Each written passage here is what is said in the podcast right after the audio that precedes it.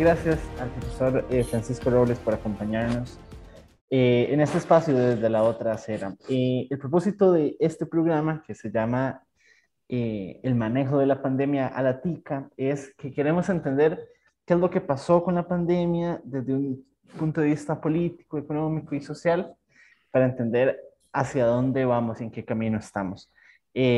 para eso, estimado Francisco, nos gustaría saber, en primer lugar,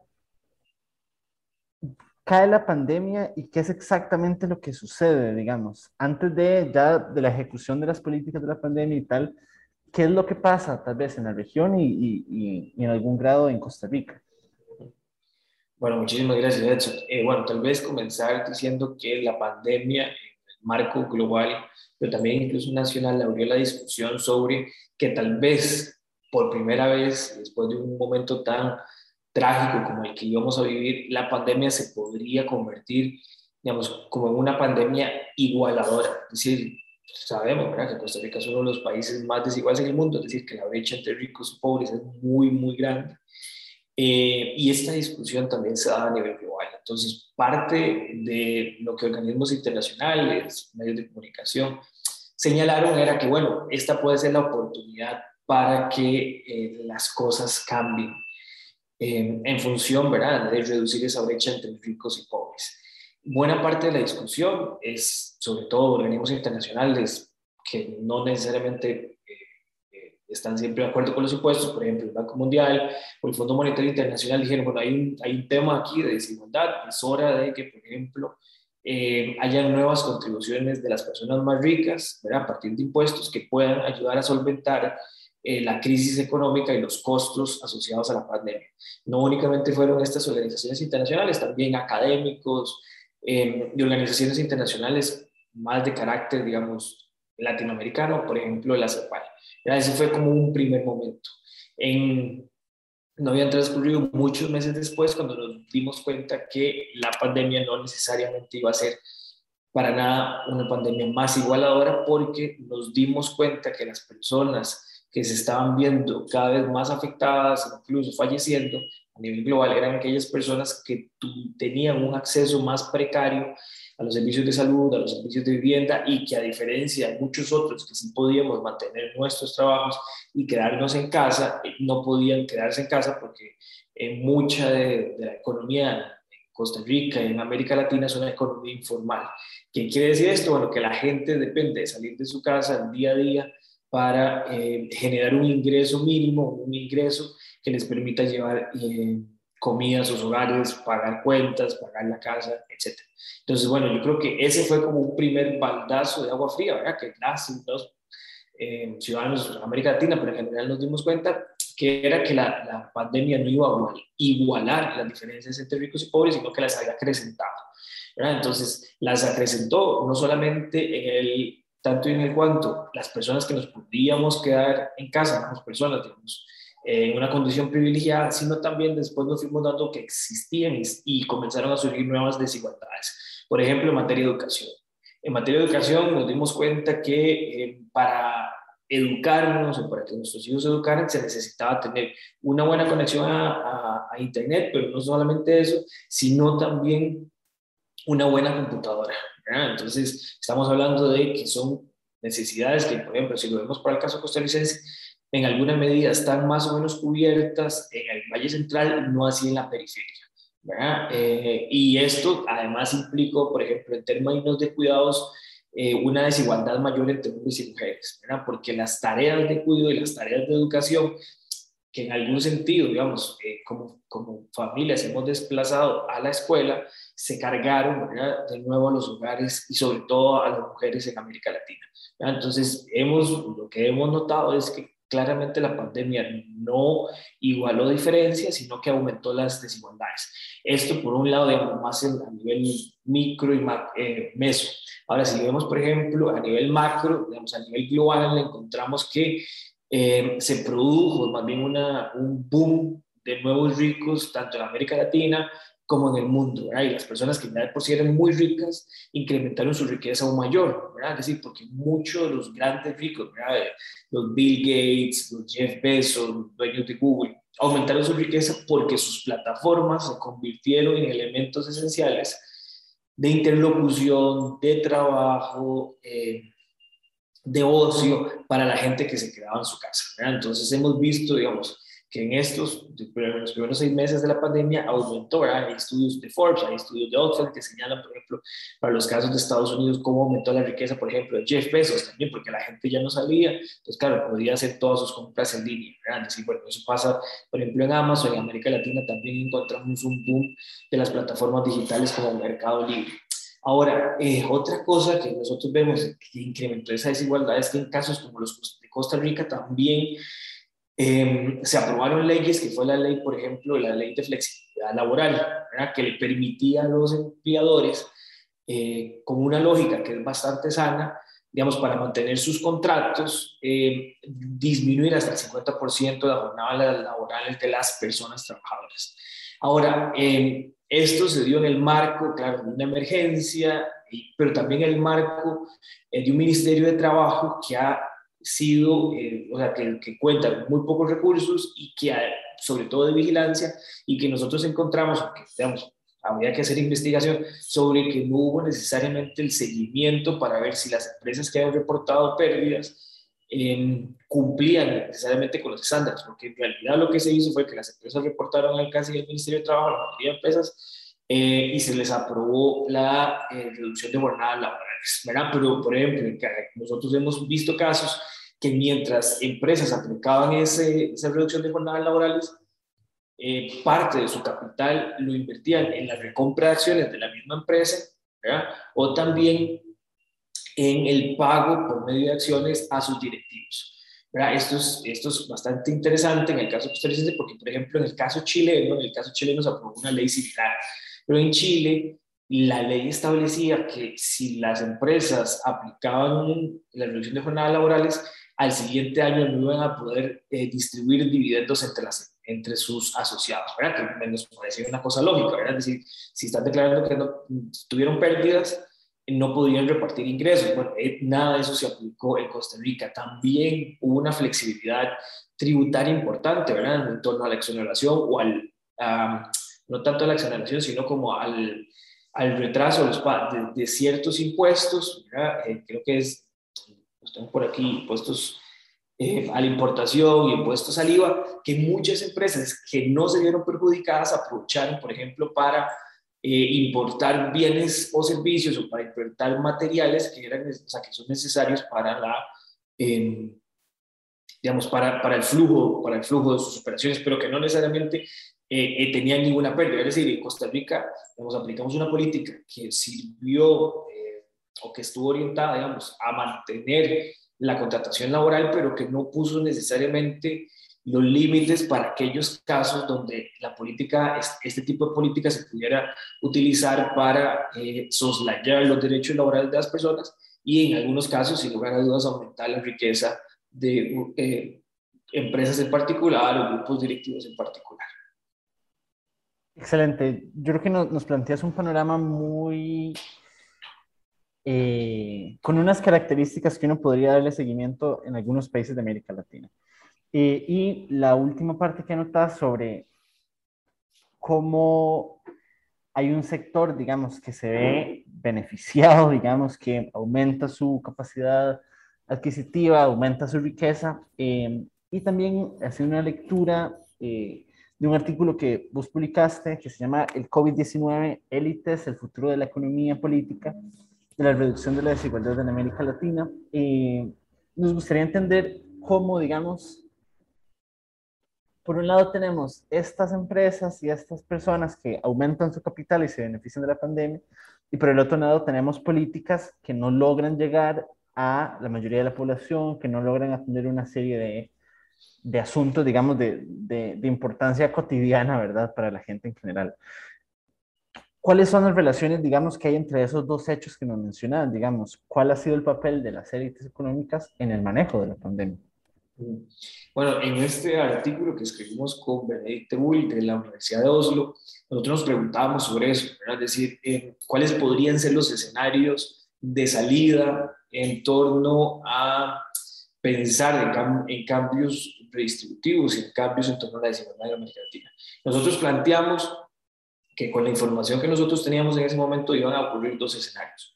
Un escenario eh, donde la pandemia iba a permitir más bien una mayor acumulación de la riqueza, digamos, una acumulación de la riqueza hacia arriba, pero sin que hubiera cambios en las instituciones que facilitan, digamos, la reproducción de una cultura de privilegio y el aumento de la desigualdad en el, en el mediano y largo plazo.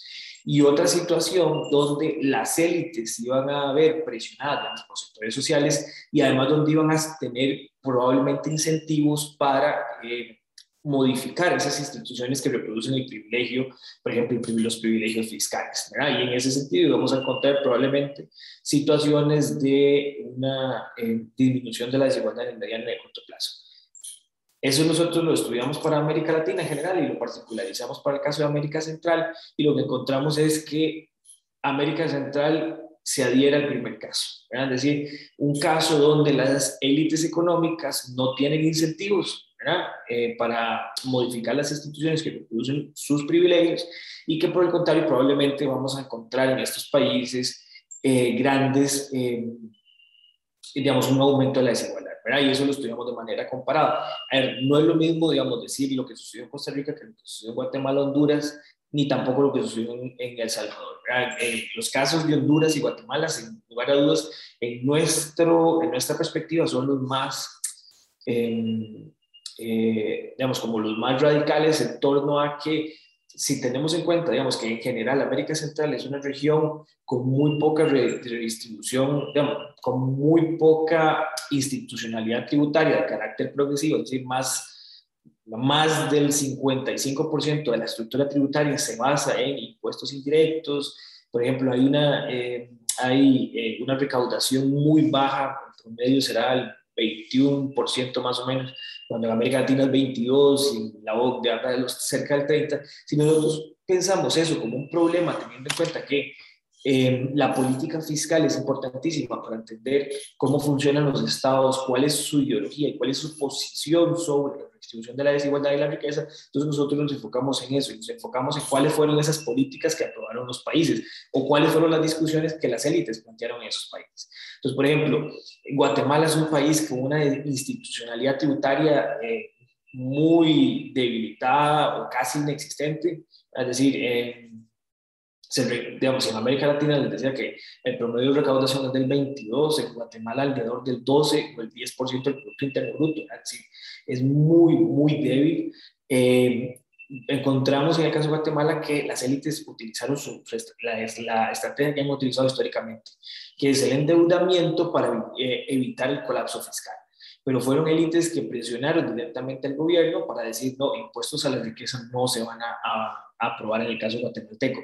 Esto teniendo en cuenta que, por ejemplo, solo Guatemala y Costa Rica se presentaron proyectos de tributación a la riqueza. En el caso de Guatemala ni siquiera se discute.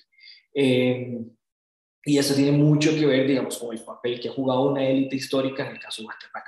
Muy similar el caso de Guatemala es el caso de Honduras. En el caso de Honduras, la política fiscal se utilizó para extender privilegios en amnistías fiscales que venían de años anteriores, incluso a sectores, por ejemplo, el sector de telecomunicaciones, que, como demostró la pandemia, no era un sector que, había, que iba a perder ni que, ni que estaba perdiendo. Entonces, nosotros llamamos el caso de Honduras y Guatemala, digamos, como países con una debilidad estatal muy grande eh, y además con mucha influencia de las élites económicas, que da como resultado, digamos, una captura de la política pública eh, tributaria en el marco de la pandemia. Y cuando hablamos de captura, ¿qué queremos decir? Bueno, que lo que queremos explicitar en el, con el término de captura es que una, digamos, una política como la, la, política fiscal o tributaria que se aprobaron en estos países tendieron a beneficiar a sectores particulares y no al resto de la población. En el caso de El Salvador es un caso, el tema del auge autoritario en equipo que es un tema que es muy complejo, digamos, todo un tema de una discusión amplia, pero lo que sí encontramos es que en, en el caso de El Salvador hubo disputas entre élites, ¿verdad? Es decir, Nayib Bukele pertenece a una nueva élite, ¿verdad? Con unos orígenes eh, étnicos particulares que ha estado en disputa histórica con élites tradicionales, pero que además viene de un momento en el cual habían surgido unas élites, digámoslo, de izquierdas, digamos, eh,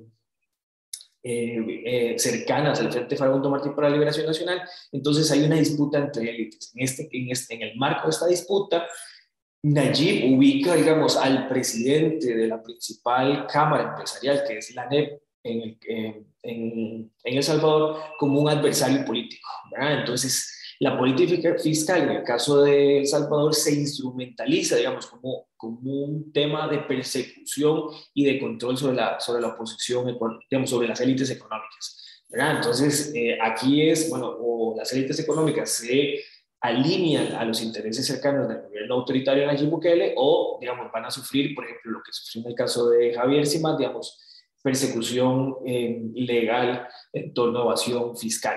Y después está el caso de Costa Rica, que es un caso bastante eh, más problemático. ¿verdad? Históricamente, es decir, el gobierno de Carlos Alvarado se alió e incorporó dentro de su gabinete a eh, figuras importantes de sectores de las élites de, de un sector de la élite muy específico. ¿verdad?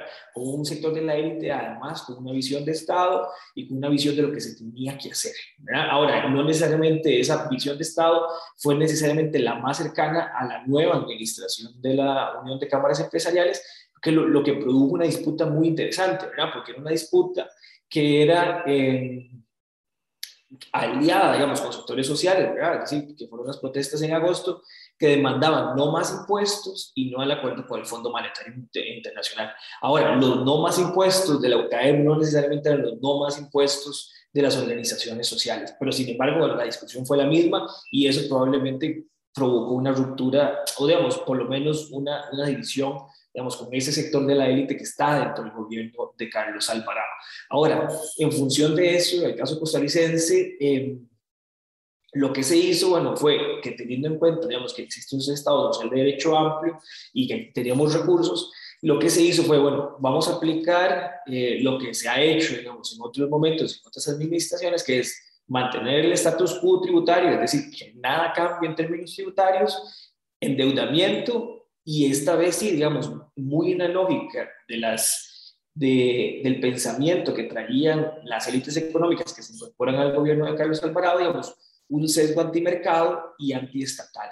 ¿verdad? Es decir, que tiene que ver con el congelamiento de salarios públicos, que tiene que ver con eh, medidas de austeridad, que lo que, lo que sin lugar a dudas en el mediano y largo plazo van a tener consecuencias mucho más grandes para eh, la desigualdad. Pero como vemos, tenemos que en, el, Nicaragua no lo estudiamos, porque en Nicaragua no se aprobó nada, en Nicaragua es todo un tema un poco más complejo que no nos daba como para pero como vemos acá, digamos, las élites tuvieron relaciones distintas con los gobiernos. Es decir, captura Guatemala, Honduras, colaboración y si se quiere conflicto en el caso de Carlos Alvarado y ruptura completamente en el caso de, eh, de Nayib en El Salvador. Excelente, excelente. Muchísimas gracias eh, al profesor Francisco Robles. Y tal vez para cerrar, y de aquí el, el tiempito que, ya le queda a usted, y qué hacer, ¿verdad? Porque eh, esta es la situación en la que estamos, es una situación muy compleja. Además, ya entramos, eh, gracias a la vacunación, ¿verdad? Entramos en un proceso más bien de apertura, eh, donde además parece que la política se, mantiene, digamos, antiestado, antiestatal y todo lo demás, a pesar de que es el mismo Estado el que logra sostener de alguna u otra forma la crisis. pero evidentemente hay una situación fiscal muy difícil y hay una población también muy importante que atender y muchísimas cosas por hacer. Eh, pero, ¿cuál podría ser el camino, digamos? ¿Cuál podrían ser algunas dos, tres propuestas, digamos, que se puedan poner sobre la mesa para buscar un mayor bienestar para la población en estos momentos de la pandemia? Bueno, por, por, un lado hay un marco internacional que ha cambiado, ¿verdad? es decir, por ejemplo, la llegada del presidente Biden a los Estados Unidos ha abierto la discusión sobre impuestos, digamos, sobre un único impuesto a grandes corporaciones a nivel eh, eh, internacional, más o menos el 15%, ¿verdad? Es decir, existe toda una discusión eh, sobre estas grandes corporaciones que trabajan, que rentan en países nacionales, pero que exportan, digamos, sus riquezas a paraísos fiscales. Entonces, bueno, en el ámbito internacional, a pesar de que, a pesar de que las figuras gobernantes de Costa Rica parecieran no darse cuenta, digamos, de que estos debates están surgiendo, bueno, ese es un debate eh, que va a venir y que nosotros vamos a tener que tomar en consideración. Lo otro es em, que parte de esta fortaleza parte de la fortaleza de las élites, en los casos centroamericanos, en particular el costarricense, se debe sobre todo a la debilidad de los sectores sociales. Es decir, yo creo que hay una, digamos, hay una tarea pendiente en torno a la organización, digamos, de propuestas más solidarias, mucho más institucionalizadas desde los sectores sociales que puedan calar en la población. Y eso también tiene que ver, digamos, con el rol que podrían jugar las organizaciones gremiales, los sindicatos, en la promoción y formación de nuevas ideas.